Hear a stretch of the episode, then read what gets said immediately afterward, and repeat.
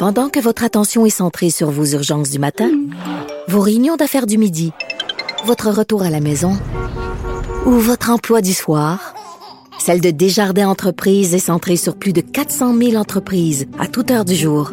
Grâce à notre connaissance des secteurs d'activité et à notre accompagnement spécialisé, nous aidons les entrepreneurs à relever chaque défi pour qu'ils puissent rester centrés sur ce qui compte, le développement de leur entreprise. Alexandre Moranville, il est dans la maison avec nous parce qu'on va voter lundi. Dans la maison. Oui, je voulais pas dire in the house parce que j'avais peur d'avoir un courriel de Denise Bombardier. excellente traduction. Oui, c'est ça, c'était une traduction Bonjour, euh, très libre. Hey, tu as l'air de te sentir mieux que la dernière fois Oui, parce que fait. je veux juste dire à nos auditeurs parce qu'ils ont besoin de savoir que la dernière fois, suite à ta chronique, t'es allé vomir. Ah oui, T'étais j'en avais blanc. plein le casque d'être à ton émission. Non, non, pas t'as euh, pogné la gastro de Richard ouais, ouais, Martineau. effectivement, Euh, tout à fait, Bon, à mais fait. là, t'as des belles couleurs. Et tantôt, ben là, je niaisais, je disais, Alexandre va venir me dire pour qui voter. Non, c'est pas vraiment ça qu'on va faire, mais tu vas venir un peu faire un recap parce qu'évidemment, là, c'est le dernier droit. Il y a des gens, quand même, qui savent pour qui ils vont voter, mais il y en a encore qui, comme moi, branlent dans le manche, comme on dit en bon québécois. Excellent. Et euh, j'apprenais quelque chose quand même. euh, ma mère m'écrivait tantôt, elle me disait Hey, Tu vas te faire de moi, je suis allée voter par anticipation. Mais comme beaucoup d'électeurs canadiens, il y a une espèce de participation record. Une augmentation là, précisément de 29% par rapport à l'année passée. C'est énorme. Soit, à peu, ben, soit 1 million de gens de plus. C'était 3,7 millions en 2015. 4,7 millions cette année. Est-ce que Oui, tu penses que c'est parce qu'il y a un regain d'intérêt pour la politique? Euh, je pense que parce Égaye-moi, là.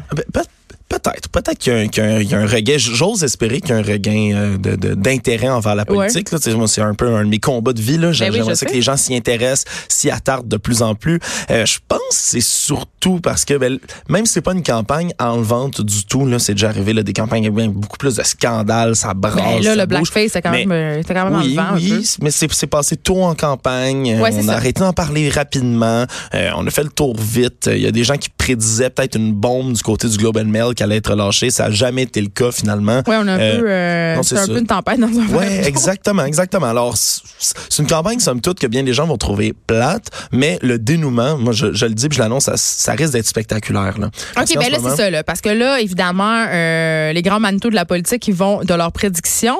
Oui, surtout mais les, les bords de sondage, là, comme les G-Marketing hier, Ouais. qui sortaient encore, puis ça fait beaucoup jaser parce qu'au Québec, puis c'est- incroyable, là, le bloc est rendu coude à coude, là, littéralement 31% 31% Mais quand même, la performance de, vote. son chef dans, dans les débats a été dans les débats, vraiment épique. dans là. les débats, puis plus loin que ça, là, s'ils rattrapent autant les libéraux, c'est à cause de plusieurs facteurs. Entre autres parce que ben, le Parti libéral, ce sont, euh, ils ont jamais fermé la porte, même si Justin dit des trucs différents en français et en anglais. Ouais. C'est jamais engagé complètement. Là, ils ferment pas la porte à contester la loi 21. Puis c'est con, on, on- on se disait que la laïcité, ça allait pas prendre tant de place en campagne électorale. Ben- Mais au Québec, c'est en train de prendre vraiment là, si on- tu sais, les libéraux baissent, le bloc est en hausse massive. tu sais.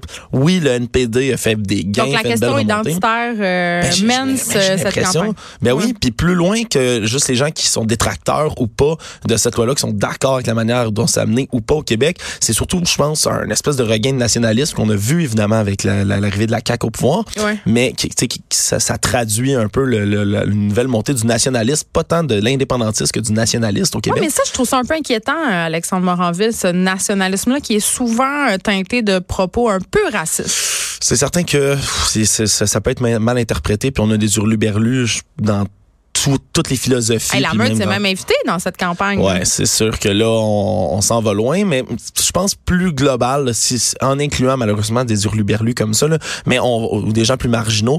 Mais ça, ça, ça traduit une espèce de volonté de venez pas vous mêler des lois qu'on a votées au Québec. Je pense que c'est plus ça l'enjeu que, que François Blan-. Blanchet s'est habillé là, vraiment de cette cape-là. Ouais. Puis euh, ça, ça se traduit massivement. Puis quand on disait que ça allait pas euh, avoir trop d'impact dans la campagne, mais avec le fait que les libéraux vont risquent de perdre beaucoup de sièges au Québec, justement. Oui, puis ça a de peut-être aussi un peu euh, à voir avec euh, notre fibre euh, écologique qu'on s'est développé le 27 septembre. On, est, on était 500 000 à aller marcher Peut-être, seulement dans la région de Montréal. Justin, avec son pipeline, il est pas tellement populaire. Tu sais, il y a ça Ouais. aussi, je pense, que peut-être un peu nuit aux libéraux.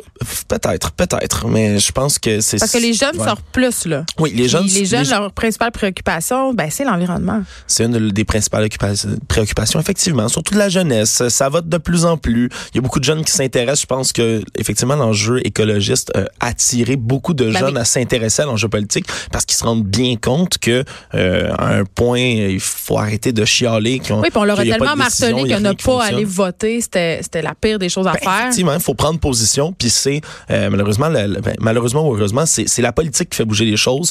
Puis on l'a constaté, c'est bien beau, même si tu vas faire tous les efforts que tu veux dans ton coin pour réduire tes émissions, par exemple de gaz à effet de serre, tes déchets plastiques.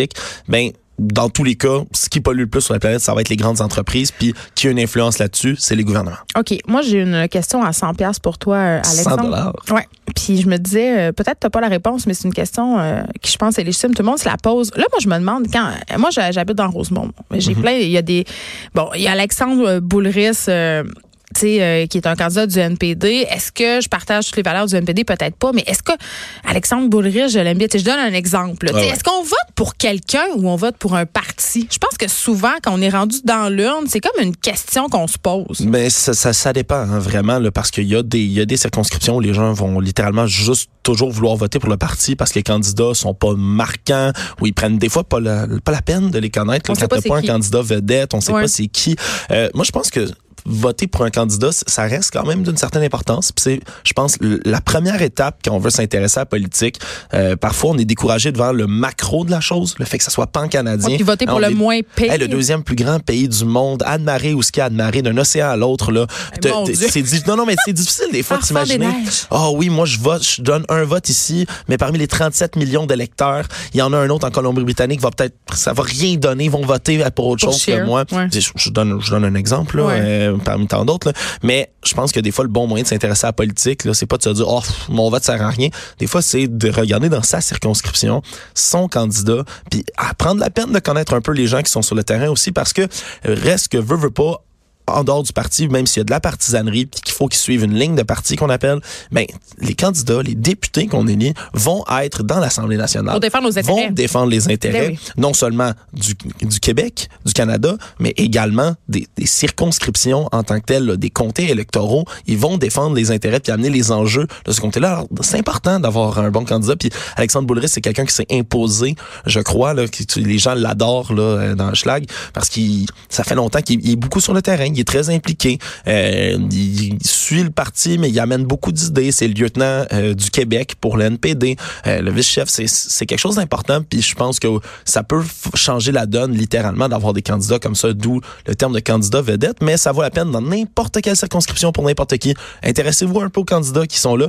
Des fois, moi, ça, m'est déjà arrivé de, ouais. de voter pour un candidat qui faisait partie d'un d'un regroupement politique avec lesquels nécessairement j'étais pas en total accord, mais ce candidat-là, je trouvais que ça avait bien de l'allure dans ma circonscri- circonscription. Donc, c'est un choix qui est légitime, j'imagine. Ouais. OK, un autre truc que je voulais qu'on aborde euh, avant qu'on se quitte et qu'on aille voter lundi. Euh, des groupes féministes qui disent que leurs enjeux ont été complètement ignorés pendant cette campagne. C'est quelque chose, oui, euh, de fort intéressant. C'est sorti. C'est un article de la presse par Ouais, Gabriel. Duchain. Oui, tout à fait, là, qui est sorti aujourd'hui, si je ne m'abuse, où il y a une, une dizaine de regroupements, là, la Fédération des femmes du Québec, Ouais. Femmes autochtones du Québec, Fédération québécoise pour le planning des naissances, d'ailleurs, hein, qui milite pour le droit à l'avortement, Mm-hmm. euh, dizaines d'organismes qui se sont regroupés pour faire valoir un message. Euh, je je m'étonne quand même de le voir, euh, ce, ce message-là, passer aussi tard dans la campagne. Je pense que Mais je pense que c'est une stratégie des re- divers regroupements féministes pour que justement, à la veille du vote, là, on est plus très loin, là, justement, qu'on taper un peu sur ce clou-là. Ouais, mais c'est certain que les, les revendications, les disques ont été ignorées. Je sais pas si c'est vraiment parce qu'on les a pas vus dans les médias ou parce qu'ils ont fait passer pas assez fort, trop tard. Je, je veux pas mettre le blâme sur quoi que ce soit, mais ils ont, ils ont des mesures intéressantes. En là, même comme- temps, euh, sais-tu quoi? euh, J'avais envie de dire, euh, puis je veux pas jeter un pavé dans la mort, mais tout le débat qu'on a eu sur l'avortement qui a quand même euh, occupé une très grande place Ben, dans la campagne électorale, c'est ce c'est quand même un enjeu féministe. C'est ce qui m'a étonné parce que quand on quand on écoutait là Madame Labrec là, qui parlait euh, justement là, euh, je la cite, là, elle dit que le dossier à l'avortement a été abordé de manière vraiment superficielle, mais que c'est le seul sujet touchant les femmes qui est abordé.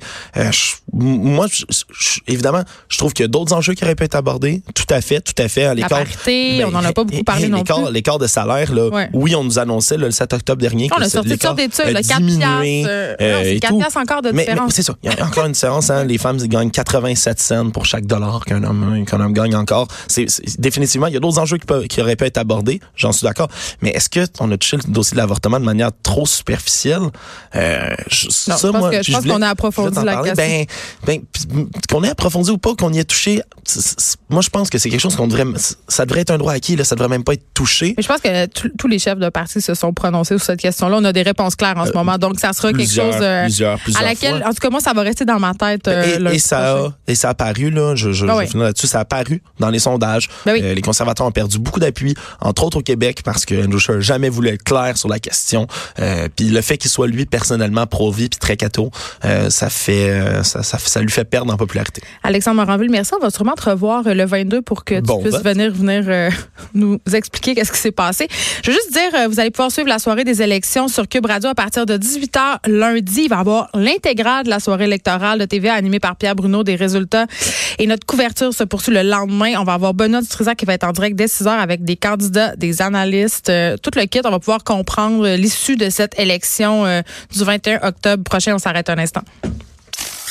De 13 à 15. Les effrontés.